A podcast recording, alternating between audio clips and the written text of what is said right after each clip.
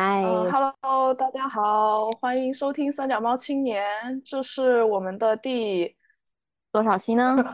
第多少期呢？然后，Anyway，大家应该也有感觉到我们最近的更新频率是有下降的。然后，其中最主要的原因就是因为我去上班了，然后上班这件事情就很影响到我们的更新频率的一一些问题。所以今天就就我回去上班这件事情，我们来聊一聊。因为我又回到了之前跟兔子的那一家公司，就所谓的职场回头草嘛，所以就今天也没有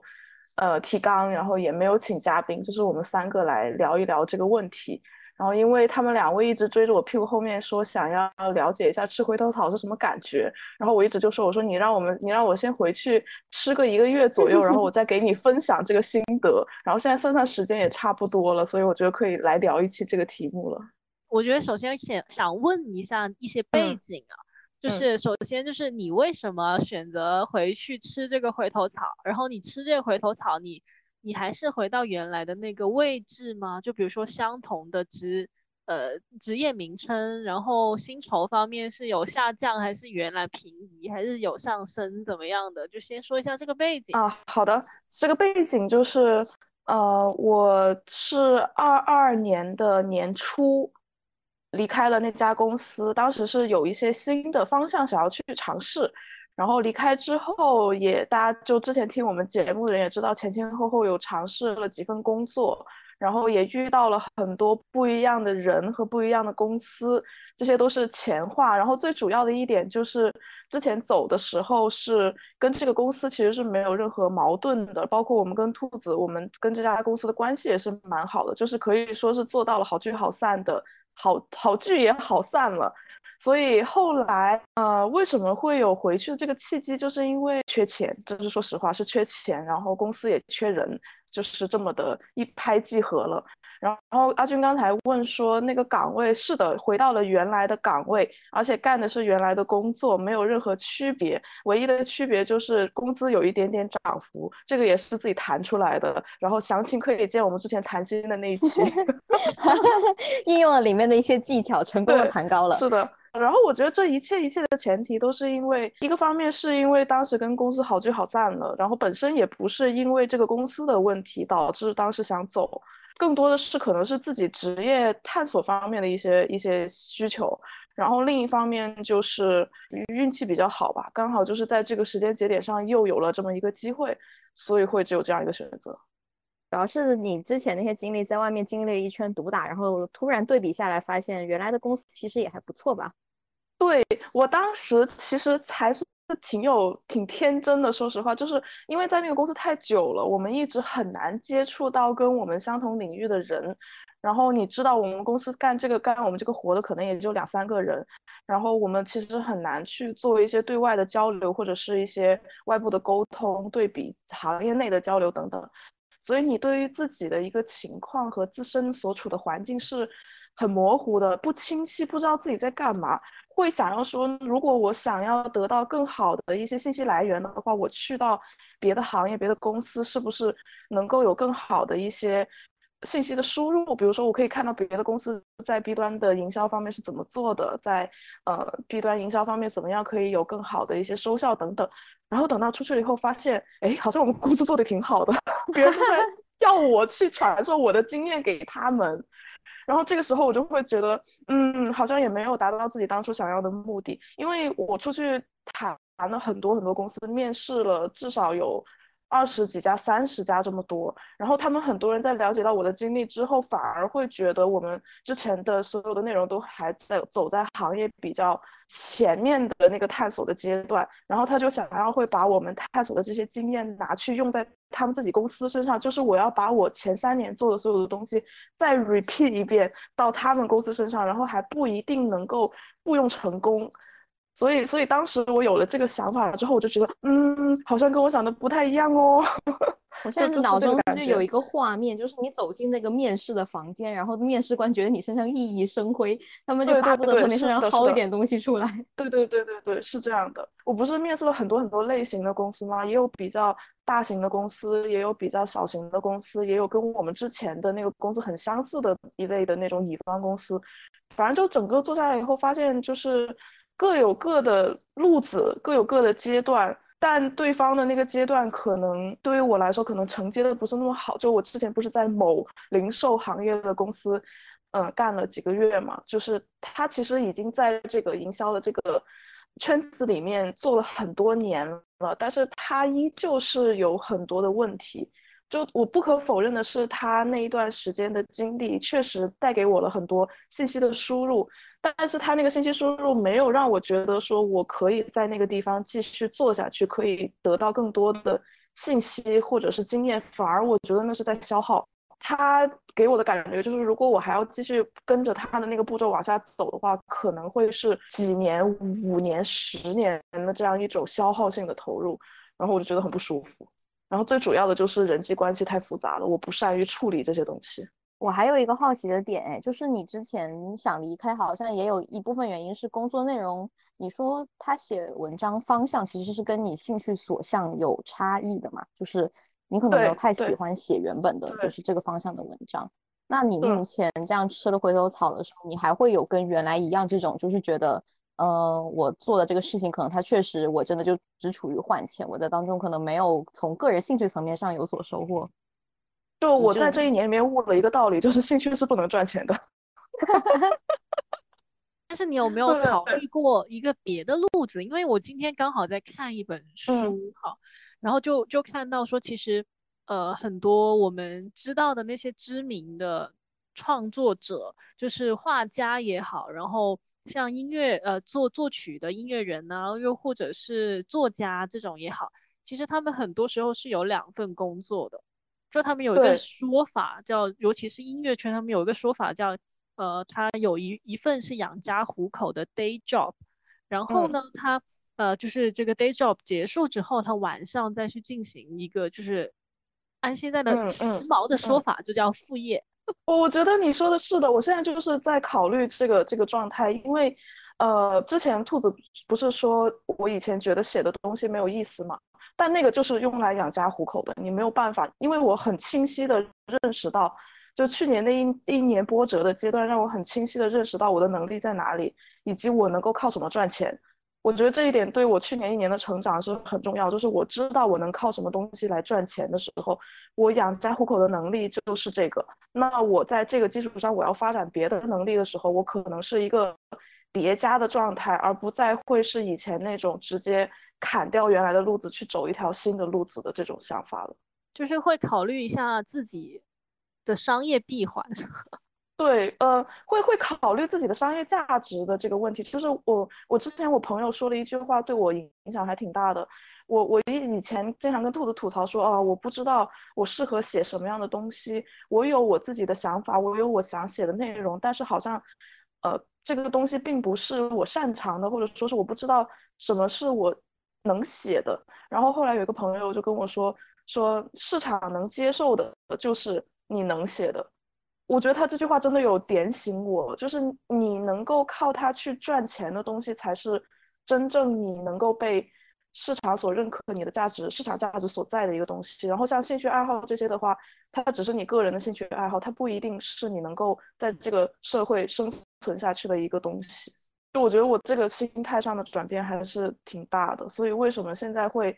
就平时我们不是还是会一起录一下播客，然后我还会写一些东西，但是它这些内容都不影响我做主业的这个工作。现在是一个很吃的很明白的回头草。对，我觉得想明白了，所以才会愿意去吃。如果我还是之前的想法的话，可能真的不会回去，因为。因为我觉得这个这个东西它还是挺挺复杂的。我那时候有跟我 leader 他们聊过，就是说，首先我们这个岗位的职业路径是非常不清晰的，你看不见前面到底是什么。那我我们不像很多职业说，嗯，它有清晰的组织架构，或者说它有清晰的职业路径。我可能走到哪一年某一步，我会有一个什么样的职级等等。其实我们不太看得见。那你在看不见的这个情况下的时候，你你你该怎么办？这就是当时其实很迷茫的一件事情。但我现在回想，就会觉得说，嗯，有时候可能不一定需要那么清晰的职业路径，只能说本身我们这个职业它就很不清晰，而且很多人，你说像做广告的，像做营销策划的这些人，他有谁会真正的在这一行业做十年、二十年而没有改行的呢？其实我知道的还挺少的。其实我我个人是觉得。所谓职业路径这个东西，说所谓清晰的职业路径这个东西，要它有可能是一个假命题，它有可能就不存在。我我会这样子觉得，因为给我冲击力很大的是，像像我哥，他之前不是在就那种事业单位上班嘛，然后他最近也转行出来，就是当律师了。他那么追求安稳的一个人，他居然能够就是。在在自己工作了三年之后，然后跳出来说我要当从从体制内跳出来说我要当律师，我就觉得说这个世界真的是无奇不有，充满了定数。这个一个一个从小学就开始说我要当公务员的人，然后他小学就知道自己要当公务员，也是挺了不起的。他是从小就非常追求安稳的，他不是那种说这世界那么大我要去看一看，他不是那种人，他中真的是从。他他怎么现在就想去看看了呢？哎，就就就因为穷嘛，这个剪掉吧。哦，没有，我就很现实，很现实，也要考虑一下自己未来的这个这个生活之类的嘛。因为，呃，也也像我们上一期提到，就呃我们刚播出那一期提到的，就是如果你的。家庭其实并没有那么足够多的资源，让你能够在大城市里面立足的话，你还是需要自己去做一些冒险的选择，来为自己有留下来的资本的。他说的这个还挺对的，就是我为什么去年一年的那个想法会有变化，真的是因为我觉得我我现在的观念就是说，没有一份可以做到老的工作了。我刚刚就想说，吃回头草这种动作，其实就不是我们传统意义上所谓清晰职业路线里面会有的选择，感觉一般都不会，大家都只会说我要去跳到更好的地方，我要拿更高的薪水，我要做比以前更有价值的工作之类的。我们在做这个播客的过程中，已经探索了，就说什么是不是一定要当呃管理岗，有没有可能做专家岗，然后发现哎不行，那是不是非要去，然后发现专门做某个技术岗好像也也走不太通。是吧？然后想要去转行，发现这个每行行都有行行难念的经。哎，不过关于这个话题，我后面跟我同学有讨论过，因为台湾这边好像有些人他就是会喜欢只做技术岗，然后但他们跟我们一样，就如果你不上管理岗的话，你的薪水就不高嘛，所以你就是薪水可能会真的很低。但有的人他就是不喜欢管人，他就宁愿拿很低的薪水，然后就是做技术岗的事情。然后我现在就在想说，哎，那他万一就是他已经把那些技术都做得非常的炉火纯青、超级熟练，那他就是一边拿着很低的薪水，一边很高效的完成本分内的工作，不用做管理的那个职位。然后他再搞点时间去做做副业，好像也是行得通的。对对对，这这个就是我想做的，这个就是我我现在为自己规划的路子，你知道吗？这这也是我现在正在做的路子，真不错，这是一个新的解法。因为什么呢？因为是我我觉得就是前段时间听了一个播客嘛，就是在讲这呃前段时间那个呃艾森哲他们这一类公司在裁员的这个事情。然后当时他们有说一个观点，我还蛮认同的，就是他们说现在这个变动的 这个动荡的社会里面，已经很难存在一份所谓的光鲜亮丽或者是很铁饭碗的职业了。然后怎么样去面对这种动荡的风险？那唯有就是不停的给自己身上加东西、加技能，或者说是不停的给自己加斜杠，然后让让自己能够有更多的方向去抵御这种。冲击而来的风险，就是比如说你马上你就要被一阵风吹倒了，然后我就在下面支很多的架子把自己顶起来。就你支一根架子是顶不起来的，你要有很多个同事，有很多个架，很多个支点在那里支撑着你，可能才能抵御得住这么大的一阵风。我觉得他们当时说的那个播客的内容，我非常受触动。我觉得这就是我最近的一个想法。而且我最近的想法还是在于说，我我我一开始刚毕业的时候，我可能会给自己规划一个，就是比如说六到八年的一个职业路径，或是工作发展的方向。但是到我现在的话，我觉得我能够想到三年后都已经很不错了。是是，就是它就是就是一种活在当下的摆烂，就是没有办法，因为真的改变太多了。你再回想回想起来，我在三年前，我根本想象不到说我我会在杭州。然后你你再回想三年前的三年前，三年前的三年前，我还是一个非常坚定的拥护设计能够改变世界的这么一个设计专业的学生。所以当时是多么的天真又美好。哇，我真的当时我觉得至高无上，设计可以改变世界，这个世界就靠我去改变了。我就是这种宏图壮志，是吧？这种理想，嗯，出来的一个 现在可以搞艺术，但是没必要。啊，对，是可以，但没必要，就是就是 这这种想法。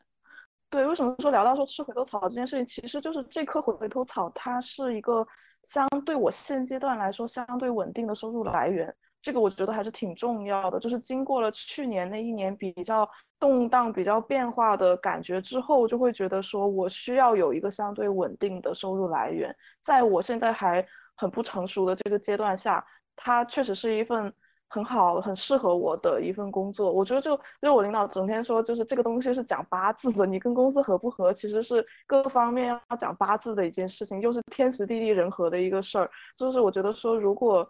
嗯，想要去探索很多不同的方向的话，你得有有资本的支撑嘛，你得有金钱的支撑，你得有呃有时间的支撑等等。但这份工作就很适合我现在的需求。把这份工作放到你们面前，你们可能会觉得它并不是一份很好的工作，它其实工资相对也没有很高，它呃工作内容也是比较。比较相似的，就是几年做下来都都是差不多内容了。它从一份传统意义上的职业路径来看的话，它其实并不是一份很好的工作。但是它对于我现阶段来说，就是一个非常符合我需求的工作，所以我会觉得它对于我来说是一份还不错的工作。嗯，没有没有，其实当时你不是跟我们讲了说，就是邀你回去这件事嘛？我当时就觉得这是一棵百分百的好草啊，就是一拍即合，然后双方各自的需求都能满足。你在这，你在这这个交易当中，你没有损失任何一样东西。实话说，在我在我的视角看来，所以如果把我带入到你的，呃。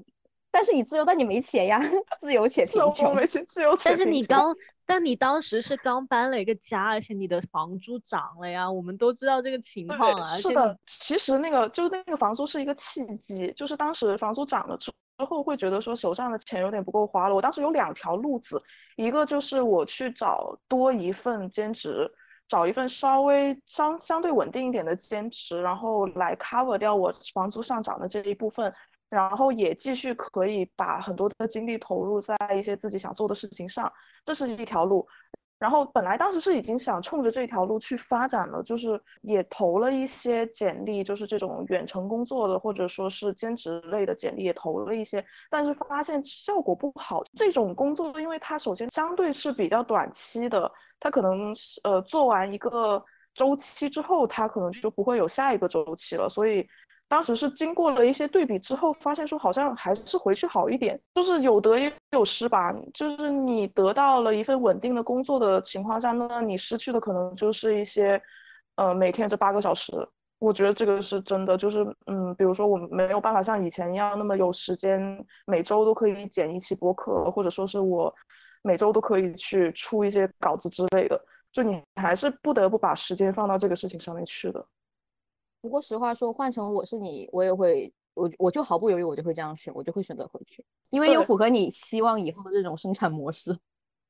但是它带来的一些问题就是说，我现在我我太上手了，我上班第二天上不用第二天上班的第二个小时就已经在干活了，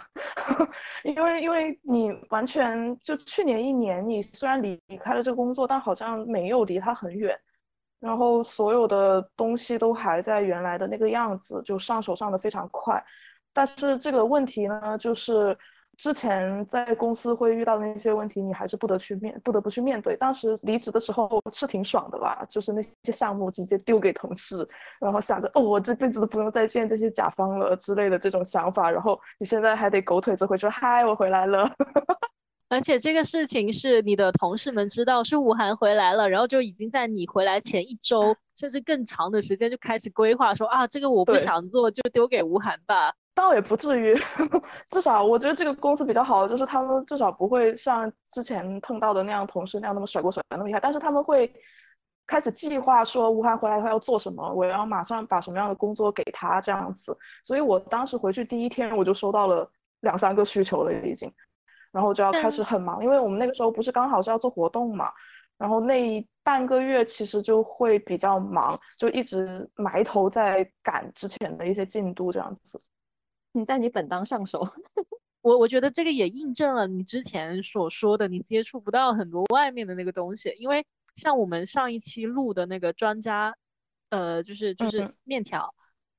面条，因为他工作已经有五六年了嘛，所以他对他的那个工作岗位事情也是熟悉的不得了。因为他也是属于就是技术岗的那种类型的，他也是到了一个新城市的新公司、新行业，第一天就开始干活了。我那时候去之前那家公司的时候也是嘛，其实当时就是也是合同还没签就已经被人拉进项目会议里面，已经开始干活了。但是那种干活会很痛苦的点在于，我知道他们想要什么，但是中间有很多程序我走不明白，因为那些程序是他们内部才知道的东西，就是他要突破很多新的那种所谓的新的东西，同样是在干活，但是。呃，比如说他有新的系统，你要去适应那个新的系统，然后你去跟新的同事去打交道，然后你还要去适应很多新的一些内容。其实它也是一个，呃，花个一两个月、两三个月时间就可以很快熟悉的东西。但是在当下那个节点的时候，就会比较着急，因为你知道这些东西它马上就要迎来它的 deadline 了。但是我会因为一些不是这个这个。事情本身的他因，然后导致了我这个项目推进的并不顺利，然后当时就会非常非常焦虑。但是在这边的话，因为过于熟悉了，所以完全就没有焦虑这个情绪了，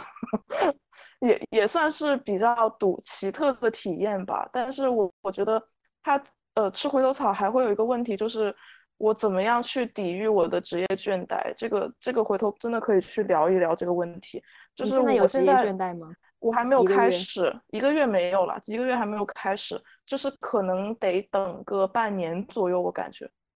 哎，那那我采访你一下，你回去之后就是有感觉到比之前工作有哪些是嗯不一样的、更好的地方，或者更不好的地方比较明显的？呃，先说好的吧，好的地方就是对比三，呃，对比我从这个公司离开之前，我会觉得。呃，老板他们还是有一点变化的，怎么说呢？呃，这个不太好说，毕竟我领导有关注我们的播客。但你不是说这是好的？但你你不是说这是好的部分吗？呃，好好的部分就是你能感觉到，在这个市场压力之下，他们有一些变化，就是他们开始承担更多的一些市场方面的一些工作了。呃，这个对你会有什么影响呀？会有影响，就是我的工作推进会更方便了。哦，就是感觉大家都在往一个方向用力的意思。呃，有有一点点，因为去年一年社会大环境都不是很好，所以，呃，相对我们这个行业，其实大家也是能够感觉到那种扑面而来的那种寒气，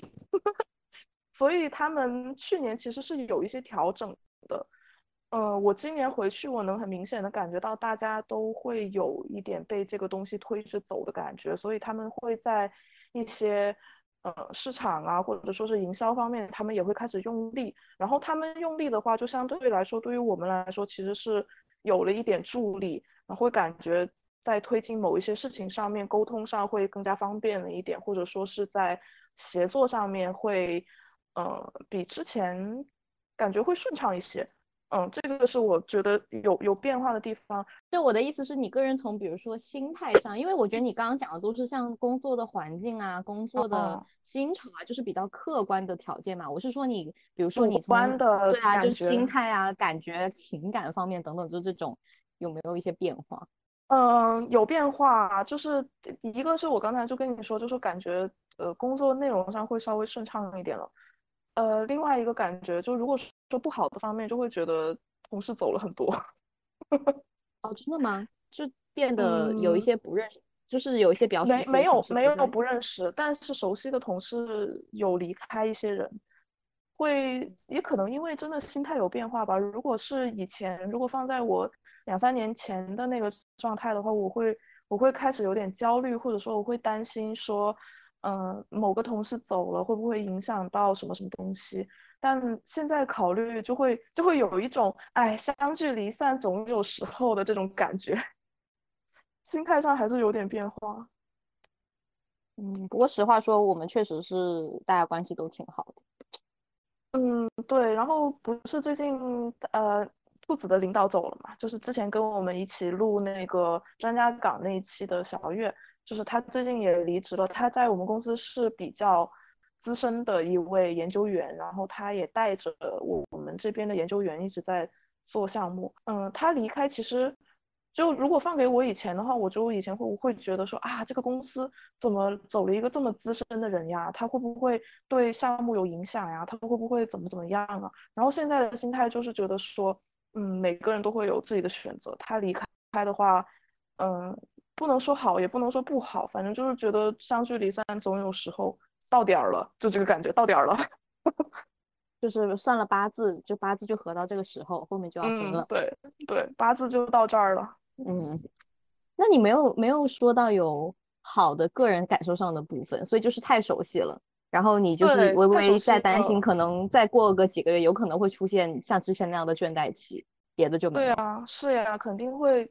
就是因为当时为什么走，当时离职最大的原因就是职业倦怠嘛。现在想想，当时其实也没有什么太，你说像之前那家公司一样被人欺负也没有啊。然后像一些什么，嗯。那种什么被被 PUA 或者是被怎么怎么样也没有啊，就只是职业倦怠了。因为做了三年同一个岗位，然后那个岗位你也不看不太看得到上升空间的时候，然后这个时候你周围的所有的朋友都在跟你说，职业要有职业规划，人生要有职业路径等等这件事情，你就很容易受影响，你就会觉得说，哎，我是不是应该去探索一下我新的职业路径了？然后就会有这样一个想法，就会想走，想要去尝试别的东西。我觉得当你。想要去尝试别的东西，这个心思有了之后，其实你就很难再待在原地了，所以就会很毅然决然的就走了。走了以后，就开始自己慢慢探索这个过程。你在一边探索，一边尝试，一边接触这些新的公司，在接触这些新的行业、新的事物的时候，你就会有对比嘛？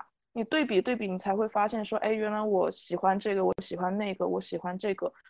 有对比才会有喜欢。我现在就发现，你有对比才会有自己感知，说我想要什么样的，我不想要什么样的。你单纯去靠想象，想象一个行业，想象一个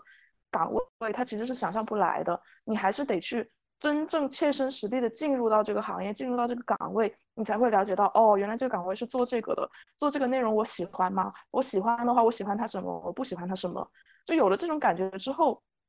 就会对自己。稍微清晰一些，就比如说我出去做了，呃，活动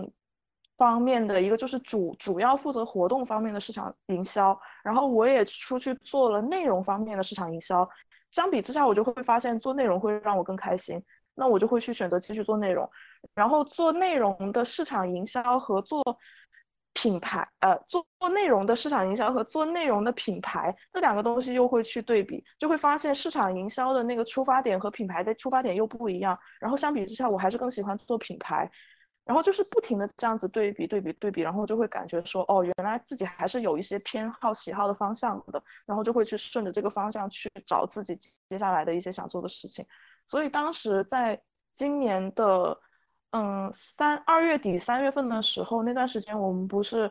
呃，一边在做播客，然后也一边各自的在接一些小的小项目、小副业嘛。然后就在那个期间的时候，我就还在思考我自己下一份副业，就是我还想再多一个斜杠，这个斜杠要去找什么的这个时候，其实还是有尝试比较多方向的。我去投了一些播客制作人，然后也去找的一些朋友去帮他们写内容，然后也去相应的。嗯，做了一些投稿类的工作，反正就各方面都尝试了一下，就觉得说哪一个东西能开花就做哪个了。然后后来这个时候突然间就有一份工作机会摆在你面前了，然后就直接进了这份工作机会。你这个听起来很像相亲那一期的，就是你要不断的去见各种工作，然后你才会知道自己的标准是啥。是的，是的，有一点。我刚刚就想说，他好像那个谈恋爱，然后就是 你兜兜转遇到了好多后面的人，然后你发现，哎，可能一开始跟你在一起的才是合适的，然后初恋才是白月光，是吧？那我想问一下，就是你有没有那种小别胜新婚的感觉？就是你回到了这个公司，没有，好绝情，好绝情一女的。什么？你有什么可胜新婚的呢？你的同事也没有变，你的工作内容也没有变，这有什么的？就那你你不会就是像你之前说，呃，你你关于比如说工作的呃金钱，尤其是金钱方面，你没有一个像现在拿月薪的这种保障吗？那你进回到这个公司里面，你不会觉得有一种安全感或者是什么之类的吗？你要这么说，好像还真的没有哎，也没有。我我因为我现在已经。没有在考虑安全感这件事情了。我给我自己本身的定义就是变动荡和变化，对，所以所以 所以这件事情就会导致说我没有办法很安稳的去享受一个工作环境，即便它对我来说是很熟悉，是很很很很很很呃，就是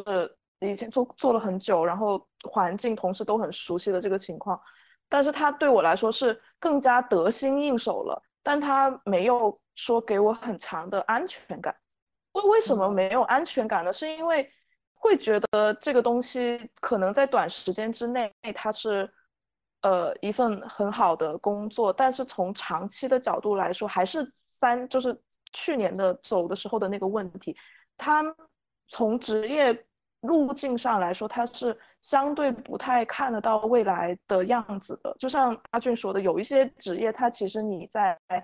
呃，这个时候你能看到三年后的自己和五年后的自己和十年后的自己，但是在我们这个岗位上面其实是不太看得到的。但我觉得这个是一个不是我这个岗位的问题，而是现在这个社会的通病，就是它变得太快了，你根本没有办法想象你自己。三年后、五年后是什么样子？所以我之前给自己做的那一堆职业规划，我觉得都已经用不上了。我当时给自己做的职业规划是，我三年要去一家，要上一层，去一家新的公司，然后去尝试一个新的岗位，然后在原来的基础上面加技能，然后我在这一家公司干三到五年之后，我还要再往外跳，去到更高的一个跳板的岗位去做什么什么样的工作。然后就在这个节点，我发现这东这条路走不通了。这个这个情况下就会导致说。自己的想法开始变化，不是一条线性向上的路线了，而是一条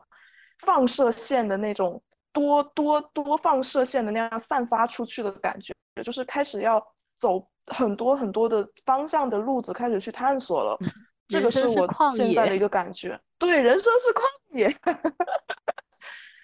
因为以前父母一直给你灌输的一个理念，或者说是你的。呃，从小到大，我们的成长路径它就是一个线性的嘛，所以，嗯，父母会告诉你说，你在工作之后，你要有一些职称上的提升，你要你要做什么样，就怎么样的年纪，做什么样的呃职级等等，什么专员、资深，什么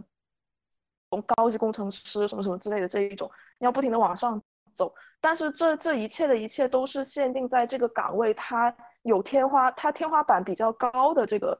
前提下，但是其实像很多的文科生应该都会有我这样的问题，就是我们的职业天花板并没有很高，可能我们做了三年就已经有一点顶到这个现阶段的这个天花板了。呃，举个很简单的例子，就是，呃，我之前在的那个比较大一点的公司的那个市场部，然后我是做文案的嘛。文案它属于市场部里面的一块，然后它的上升路径就是成为，呃，可能是，呃，内容营销这一块的小组长，然后再往上可能就会成为市场部的负责人，然后再往上可能就会成为市场营销这边的总监，就是这个是他的职业路径，但是不是每一个人都能够上得到市场部的负责人这个地方的。就相对我来说，我可能只是想在文案方面，或者说是在内容方面有所建树，我并不想要去带领整个市场部的这个情况下，那么这条职业路径对我来说它就走不通了，那我就要开始绕道，对吧？我绕道的这个过程中，其实它就已经不是一个线性发展了，它是一个曲线性的，不知道绕到哪里去的一个发展，所以就会让我觉得比较比较嗯难讲的一件事，就是在我现在的这个岗位里面，它没有一个线性向上的这样的一个方向是你看得见的，所以阿俊所谓的这个安全感，我觉得是没有在这个职业路径上看得到的。但是这个相对熟悉的职业环境，还是会让你觉得比之前的公司会舒服很多。对我，我觉得我跟阿俊那个问的思路有点像，就是我。因为我会觉得，就是回去你总会有一些就是积极正面的感受的吧，就我是这样想的。工作体验上来说，还是还是好的。嗯嗯，但是这个体验可能不是说是一份安稳工作的这种感觉。其实，其实我现在比较纠结的一个点就是，其实这个时间分配，就我们下一期可以去聊一下关于精力分配的这个事情。我当时其实计划的是在这个公司，因为它相对我们来说，我们不是业务岗，不是业务岗的最大的好处就是你可能相对不会加班那么多，啊，加班不多的情况下，你就会有比较多的业余的时间可以去做一些探索。就比如现在很多我同事他们都会去跳舞，然后会去，嗯，做去户外呀，或者是去做一些自己比较感兴趣的兴趣爱好，就发展自己兴趣爱好嘛。就最近真的同事们发展兴趣爱好，这个这个势头还是挺猛烈的。我我那时候就会在想，说我其实还有蛮多兴趣爱好想要去尝试、想要去发展的。但是工作这件事情，你就算再怎么轻松，你还是要在那边干够八个小时的活的。所以就是这个精力上，跟之前自己完全在家里面 free 的这个办法还是没办法比的。所以这个是我现在会比较困扰的点。一天有二十四个小时，你工作了八个小时，通勤算你一个小时够吧？对。然后你睡多久嘞？一般七个小时。那那七个小时，那也是十六个小时，那还有八个小时嘞。对，还有这八个小时就会感觉有点疲惫。呃，这就是上班。我觉得你需要多多锻炼一下身体。这 这个是一方面，不是这种疲惫，不是说身体上的疲惫，而是一些上班带来的后遗症。就是，即便你的上班再轻松、再没事做什么的，但他还是会有一点疲惫的感觉的。然后再再说，就是我也不是真的说上班八个小时坐在那里没事干，还是要干活的嘛。那你我可能很集中的干活，干了六七个小时之后，然后等你到点下班回家了之后，你还是身上会带着一点那种精神上的疲惫感。如果你这个时候还想要我继续去。很注意力集中的去做别的事情的时候，我就会很累。那这个真的有很多人真的是依靠运动来调节，因为运动可以分泌多巴胺，就是在干下一份活之前先去运个动，然后分泌点多巴胺刺激一下，然后再开始干下一份，是这样吗？呃，不是，就是你累完一天，很多人就是工作完之后他会去运动，就是因为他运动完之后他会觉得。他是依靠运动这个方式来让自己的精力更充沛，就是精力其实也是需要锻炼的，并不是说我睡得足够多，我的精力就好，而是你整个你整个人，就是我的睡眠、我的饮食以及我的身体机能各个方面，它是配合着来看自己这个精力到底是怎么怎么怎么保护出来的。嗯，这都很有讲究。嗯。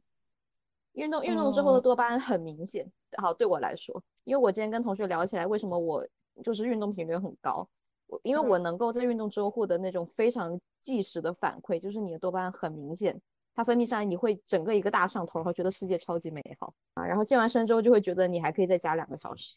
就是就像我之前那种情况，我就会呃下班之后运运动一个小时或者是三十分钟这样子，然后我就有精力再去做别的事情。就比如说我我去看看书，或者是我去写点什么东西，或者是我去呃学一个新的技能之类的，我就有有这个精力和动力了。就是那种有氧有氧是会让我很快乐的，但是练练力量并不会让我快乐。你可以去看一下我的小红书。在 在做什么营销？现在我 没有，我专门讲了这一块，因为我身边都是这种人，然后他们都都问我你是怎么坚持下来的，然后他们他们会觉得说我算是精力比较充沛的，说我为什么能够就是一边在做用研的同时还能保持去做设计，然后又玩那个自媒体，然后还学学了，我其实我也有学那个爵士舞，还有学那个路冲。他们就会问我为什么你有那么多的时间要做这种各各种乱七八糟的事情。其实人一天的时间是很多的，就是如果你真的算起来的话，他会你会发现真的有那么多。只不过有的时候，像我我尤其感觉我之前上班的话，你你下班就是没精神，就是这个东西你是没有办法去很难改变他的，因为尤尤其我觉得可能对于 I 人来说，你上班就是一直在消耗精力，他的精力不止于你放在工作那件事情上，对，还有别的。然后你下班就想瘫在那里，然后你的脑子就是停摆了，他会罢工的。就那个时候不是我想动它，它就能动起来的。是的，是的。就我现在的那种纠结的点，已经不是说啊，我这份工作好废，我看不到我的未来，而是转变到了我怎么样可以在工作完之后还能有精力去干别的事。这个感觉可以聊，我觉得这是一个很好玩的东西。是的，是的，就是因为以前会不会觉得把所有的精力都放在了主业上，就是把你把你纯粹的希望都放在了一个事情上面，然后就会觉得他当他没有什么。成就或者反馈的时候，我那时候不是经常跟你说我收不到一些正面的反馈吗？然后那个时候就会觉得说天哪，我的天要塌下来了！我这份工作带没有办法给我带来成就感，没有办法给我带来价值感，也没有办法给我带来正面反馈，等等等等等等。然后那个时候觉得人生真的非常灰暗。但是现在的转变就是说，它就是一份赚钱的工作，我要做好这份工作是保证我的收入来源，但同时我要怎么样？让我的精力可以在干完这八个小时工作之后，我还能有更好的精力和更好的心情去做一些我想去做的事情。我觉得我现在的想法是这样子的，比较清晰的能够知道自己想要什么了。然后在这个过程中的话，你就不会花很多的时间在一些无用功上面，这是我感觉到的。嗯，但是相对的话，可能就心态变得更佛系一点了。但这个佛系可能就嗯。怎么说呢？有好有不好吧。好的话就是你可能不会再太严重的去精神内耗自己了，但是不好的话就是可能那种动力驱动力不会有之前那么强了。我觉得只有让我回到原本的公司，我才会有这样的状态。如果我任何去一个新的公司，我接触一个新的产品、新的团队，对我来说，它都是哪怕我做的事情跟原本的流程跟产出差不多的时候，我也会有完全不一样的，就是是一种陌生要适应的一种感觉。对。没有，而且我觉得就是我不太确定哎，因为因为我们之前有讲过，说用眼这件事情本身，它就跟你到底在做哪个环节，你在就是为什么东西做，它的差异都很大，所以我就比较难想象这件事情。就哪怕你说先找回原本岗位的工作的话，而且它其实其实更像一个技术岗了，其实它没有不就不存在说你去到另外一个公司，甚至是你在同一个公司不同部门，呃，做同类型的用眼，它都会很不一样。对，那确实是吧？你看，你们跟还是跟我不太一样。嗯，就是，所以我我们刚刚才会想说，你回到一个熟悉的环境，跟熟悉的人合作，然后就你面对的环境和人和所有的事情，这些都是你很熟悉的。然后你自己本身又有一些别的想法的话，它其实就是一个性价比很高很高的事情。呃，当你有了比较明确的生活目的，或者说比较明确的一个人自我规划的时候，它的性价比真的是还挺高的。确主主要是它能够保证一些呃你想要的东西，你需要什么，它能够给你这方面的保证。其实我觉得工作本来就是这样的，只是我以前对工作太理想化了。因为我我要谈谈我会不会吃回头草，我是打死都不会吃回头草。我觉得你你的情况很不一样，我的回头草并没有你的回头草那么好，而且我我的整个职业路径一直都是，就我前几年前三年的职业路径一直都是一个就飞速上升的状态，所以我吃回头草的话，我的成本就很高，我的就相当于是就是回到回到了一个某个很辛苦的阶段的那种感觉。而且它完全不能够匹配我现在的就是生活，就感觉我自己被抢抢劫了一样。嗯，主要是你你的那个就是你的薪资水平上升的比较快，而且我觉得阿俊有一个点是他之前某些环境也不是那么讨喜吧？那兔子考虑吃回头草吗？就是如果有，对我刚刚就就在就在说，好像因为。呃，我觉得对我来说那个不能叫回头草，因为我也不是主动离职的嘛，因为我是本来计划我就要把我的书读完，所以我就这这能叫做这这叫做主动好，这也算是主动离职了，算是主动啊。但是你的就你跟我有点像，就是我们的这个离职原因都不是因为什么特别了不起的事情，都是因为有自己的规划的时候，你有了这样一个选择。嗯，就是当时想做一些可能别的事情，而不是说继续在这个公司里待着。我觉得对我来说，就是他就是。嗯，平等的一种选择，我觉得我回去也不会有任何的问题。就是对我来说，我的个人意向来讲啊，因为像我刚刚提到，本身我们就大家相处的也都很融洽，然后而且我个人是比较在意工作的氛围的人，就是我愿意在一个好的地方工作，哪怕你给我的钱少一点，我也没所谓。因为我我我就我我觉得我对那个环境太敏感了，就是如果真的是在一些，除非我已经下定决心，我就是可以不要在工作的人际关系上投入任何的感情，我就要做一个没有感情的打工机器。那那那我就是就是做好这种心理准备，那我可以去一些比如说比较恶劣的，或者就是在大家互相甩锅的环境里面。但本质上我还是希望能在一个更融洽的，然后大家能够比较平等的、友好的相处的一个地方去工作，因为。你待的时间太长了嘛，在公司里，所以你会希望他尽可能的舒服。然后那这样的话，从个人的生活层面来说，也是一个对我来说是一个比较好的选择。但我我建议兔子还是多尝试一些别的，然后再去做选择。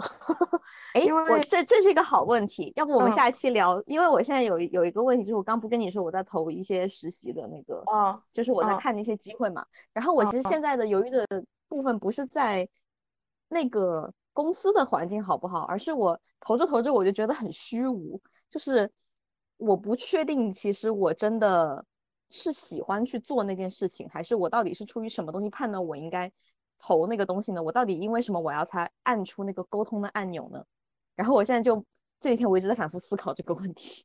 我我觉得是你需要一点新的环境的尝试。就我我最近觉得“尝试”这个词真的太棒了。就是嗯，以前会很恐惧这这个词，但是现在就会觉得很有趣，因为你没有了解别的东西之前，你就没有判没有办法对比判断你之前到底是什么样的。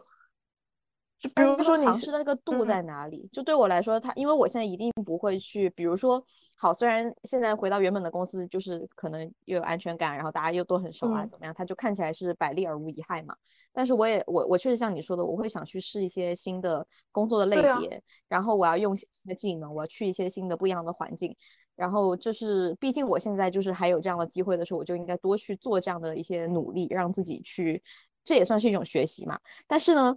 我就举个例子，如果我现在从用眼跳到产品经理，它就是一种尝试，但它是一个小小的往外走出了舒适圈的尝试。但这个时候，如果我去做一个别的，比如说我有同学，他们这个暑假他要去做，他要去学瑜伽，然后做瑜伽教练，然后这就是一个整个迈出去了的一种选择。我的很多瑜伽教练，还有什么做普拉提的，还有我的健身教练，他们原本都是 IT 工程师。工程师，对我的街舞教练，他原本是个算法工程师。他经历了什么？我觉得这个事情是这样的，就是你不要觉得什么瑜伽这些是别的东西，它也是一种职业选择呀。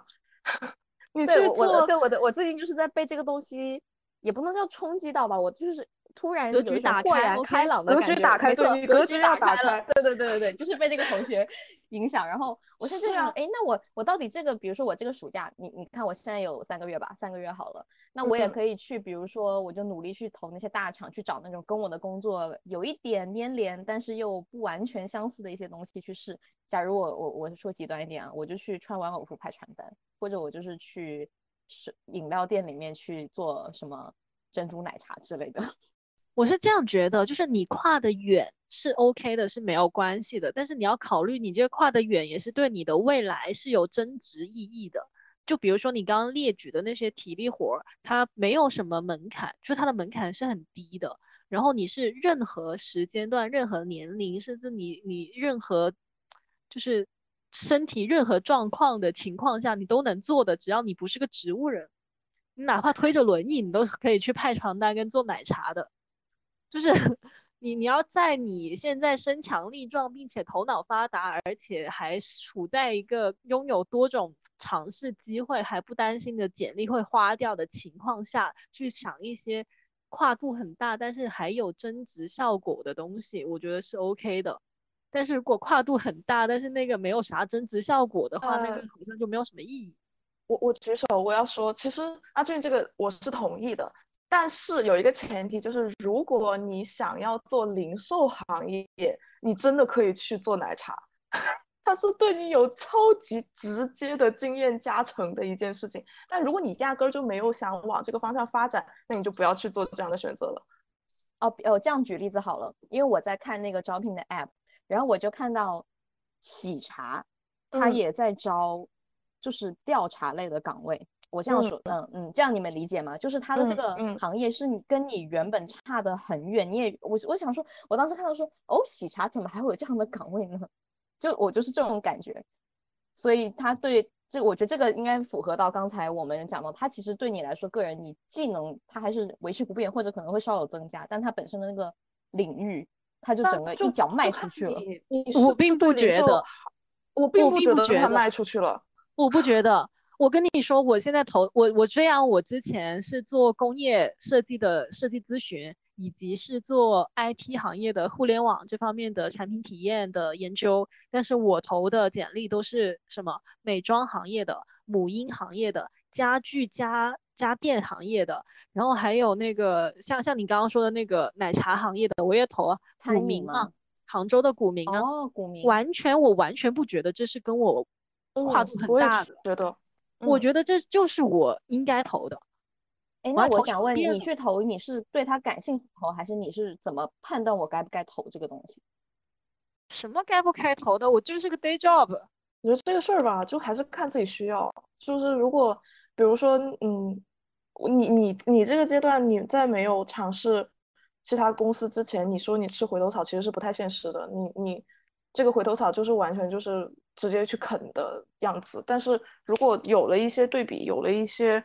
嗯，方向之后再去考虑的话，其实它也是一个职业选择。我觉得它就是一个职业选择而已。然后它它跟外面的 offer 其实也是一样，只是相对来说，它可能我觉得更相对双方来说都可能更适合，在现阶段是更适合双方的这样一个东西，所以会这样选择。但如果说我我如果说我那个时候能够在上一家公司待比较久，可能我就直接转行到某一个零售行业去了。然后 我到零售行业之后，我可能就不会再去考虑这种。to B 端的营销内容了，其实就是一个方向选择的问题吧。我觉得，就是你得吃的比较心甘情愿了。就是，其实有投一些简历，有投一些公司，发现它其实整体的环境其实比我去年找工作还要更加不好。这个是说实话的。我不知道阿俊会不会有这种感觉？就其实我感觉我今年找工作的整体的呃感，整体的那种。也可能因为比较早吧，就是刚过完年那段时间，有去投一些简历，有去投一些公司。我觉得整体的，嗯，对比下来的的反馈的那种效果，比之前去年我找工作还要更不好。今天为啥没有写提纲？就是我觉得这个东西也没啥好写的，觉得就就直接聊呗，有有什么说什么。就 就就是感觉说这个事儿它其实没有很复杂，它不会有非常多。很复杂的问题在里头，其实无非就是一个你怎么样去看待你的职业需求的问题。你希望它是一份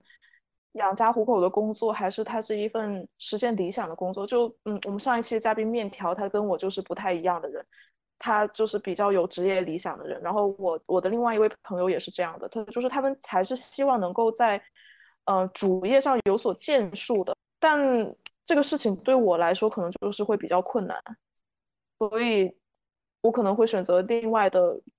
途径、另外的路径去去完成这件事情。但但我觉得在这里也也不能说把这份工作讲的这么消极了，就完全没有成长也不是。你知道我们这个行业它是比较小众，然后又会比较相对门槛会有一点点高的行业。你在这个行业做的积累，其实嗯丢掉它也是蛮可惜的。我会觉得，想要嗯快速的让一个人达到一个。三年或者五年经验的，它中间的很多步骤是没有办法省略的。我觉得以前觉得这些无所谓，但是我现在觉得，在一个垂直行业里面的积累还挺重要的。之前短时间的跨了好几个行业，作为一个比较年轻的二十来岁的的的执行岗的人，我觉得没有太大的难度。但是如果抛开我的学历、我的年龄、我的呃的的的这个这个工作工作的年限来说的话，想要频繁的跳槽、频繁的换行业还是不太现实的，我觉得。因为这个我还有一点有有点同感，因为我发现我最近，呃，不知道为什么，在我很多的选择里面，我总是会把年龄放进去考虑。就是有的时候，你你觉得这件事情它原本跟年龄一点关系都没有。比如说，我现在选这个工作，那我是要选一个跟我原本的，呃，就是做的事情有关的呢，还是我要去走一个新路子呢？那那那可能就是。大家默认就会觉得这东西本身就是跟你的能力，还有你未来的职业的规划方向，或者就是你可能想过怎样的生活，是不是要有那种 work-life balance 之类的，就是他你只用考虑这些东西嘛。但是我莫名其妙就会在考虑我现在的，就是像会我会把年年龄放进去考虑，就是我如果在我这个年龄，我是不是适合做这个选择，或我是不是做那个选择？但我也想不懂为什么我会这么顾及这件事情，因为我之前从来没有过这样的思路。到到到年纪了吗？对呀，因为你到年纪了呀。哎，但是但是实话说，他他他的哦，好了，确实是。如果你年纪大，进入到某一个特别新的岗位上，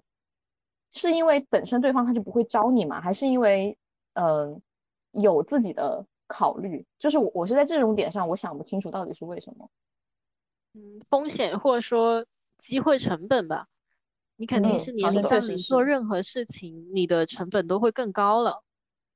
是的，我现在有这种感觉。就比如说，我现在可能马上就要三十岁了，那我作为一个三十岁的人再去一个行业的话，我肯定就不会像我二十来岁那样子那么毅然决然的跳到一个新的行业去。我可能更多的考虑的是，我原本的经验跟这个行业怎么样。做结合，我这个行业的内容，我要怎么样深耕下去，或者它能够对我未来的一些有所有有所增值，或者说是有所帮助，这样子，就感觉嗯，没有那年以前那么年轻热血。哎，那我问你哦，你现在吃回头草了，你会担心在这里再吃一会儿之后，你会比以前更难跳到其他地方吗？这个就是个人选择。如果你有更好的机会平台的话，嗯。也是一种选择吧，但是但是就是他没有之前那么冲动了。之前会因为一些比较嗯冲动的想法会有这样的计划，但是现在的话，可能就是会觉得说，嗯，你了解到你自己的一些一些需求之后，可能就不会被一些很社会上的一些风言风语，或者说是一些突然之间的冲动的理念去驱使你做出这样的决策。但但我觉得，其实像我们这个年纪，很多人都会有这样的想法，包括说之前有同事可能离职离了三四次都没有走的这一种啊，三四次没有那么夸张了，就可能离职离了一两次都没有走的这些人，他们再去考虑这个问题的时候，其实跟我是一样的。你再重新去考虑这个问题的时候，你就会开始想说，嗯，那我在这一方面的成本已经越来越高的情况下，我是不是还要这么冲动的去做一个重新开始的这样一个选择？但是我觉得这个得看你的新的选择是不是真的那么好，那么符合你那个时候的需求，才可以去做这样的选择。而且吴涵这一次吃回头草，看上去都是一个很很顺其自然的事情，就是真的就是运气使然。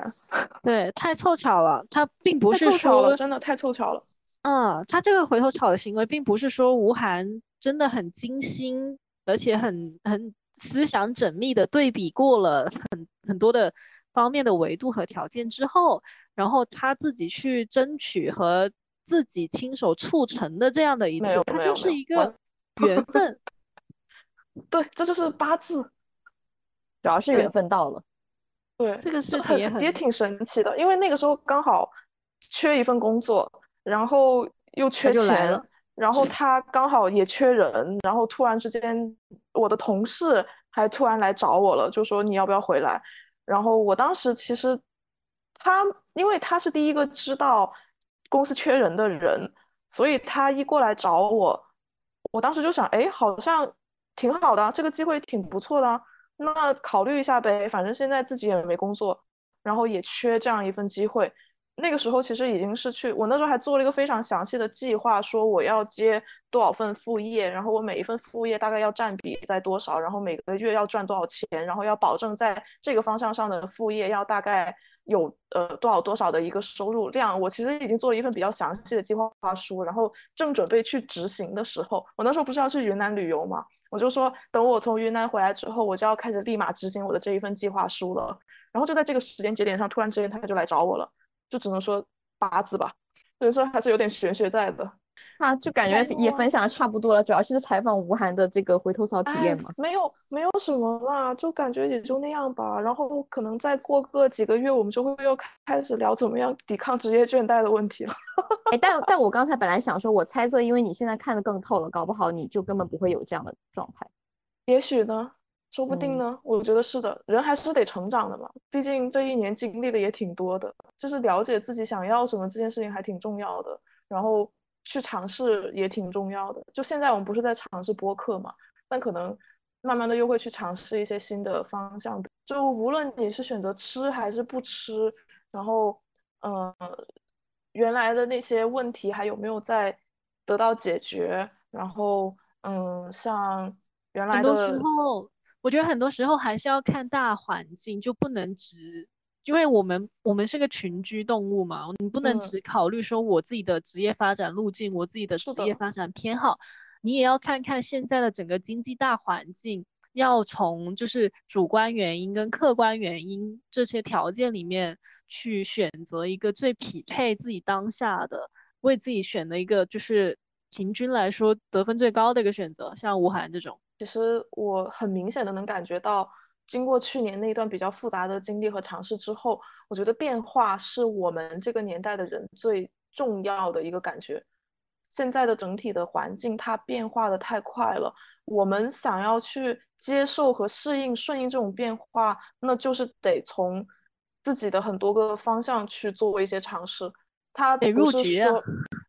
什么？得干嘛？得入局？为什么叫入局？就是因为适应变化这个潮流，对适应变化，那你就得入局，因为你你就是就是你站在岸上是学不会游泳的嘛，就是那个老话。对对对，是的，是的。对啊，那你你要想要适应这个变化，不被这个浪潮给淘汰，那你就得自己就先知道现在有什么变化，那我现在自己又产生了什么变化？你要自己产生变化，你就得入局到这些变化里面去，成为变化的一份子，跳进那个水里面。你才知道你要怎么样在那个水里浮起来，对我觉得是这个感觉，所以所以就是为无论就是吃回头草或者是不吃回头草这件事情，嗯，还是自己得深思熟虑去考虑吧。就比如说对于我来说，吃回头草是一个比较好的选择，但可能对于兔子来说并不是，对于阿娟来说可能也不是，对于阿娟来说更不是。但是但是在这个方面的话，就是你得。考虑好自己在这个很动荡的这个这个时代，很很混乱的这个时代里面，你怎么样能够让自己生活的更好？对，也不要害怕变化。嗯，是的，是的，就是每个人有自己的选择，没有说好和不好，只有说合适和不合适。它适合现阶段的我，但它就是它适合现阶段的我，但它不适合去年的我，它适不适合明年的我？那这个也不好说。嗯，没事，你不需要说，我们就在变化嘛，是啊。对啊，就是变化，就是它就是一个动态变化的过程。那我们这一期的内容差不多就到这边结束了。最后分享一首我特别喜欢的歌给大家，也祝大家在职业选择的道路上能够找到一份适合自己的工作。敬请期待三脚猫青年后续的内容吧，拜拜。